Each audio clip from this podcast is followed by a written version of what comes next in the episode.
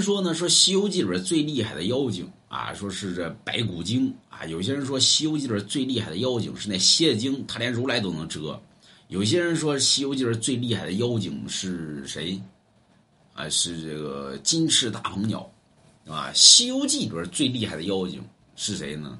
九灵元圣，对吧？那才是最厉害。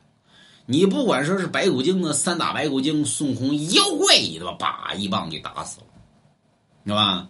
你你说那谢精呢？孙悟空还能跟他打一会儿，对吧？你你说是这个谁呢？这个金翅大鹏鸟呢？孙悟空还能给他打三百回合。但是你会发现，九灵元圣不管孙悟空、猪八戒、沙悟净仨人合体，连一招都过不了，对吧？来吧，啪一下就给收走了。孙悟空根本没有还手的机会，那么，而且《西游记》里边怎么写的？叫上通三清，是下通九阴，多厉害！上通三清，他跟太上老君、元始天尊、通天教主是好友；下通九阴呢，跟地藏王菩萨能能能论经。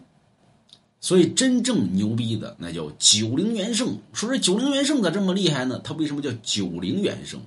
你别忘了，中国是没有狮子的，对吧？而中国没有狮子吗？中国没有狮，中国的狮是从汉之后才有。他认为这个狮子比较威望啊，就带有代表于权力和威望。所以九灵元圣呢，他最早的时候游历四方，不小心踏足了这个就是盘古盘古大帝时期。这九灵元圣呢，就在这个就在这地段游走。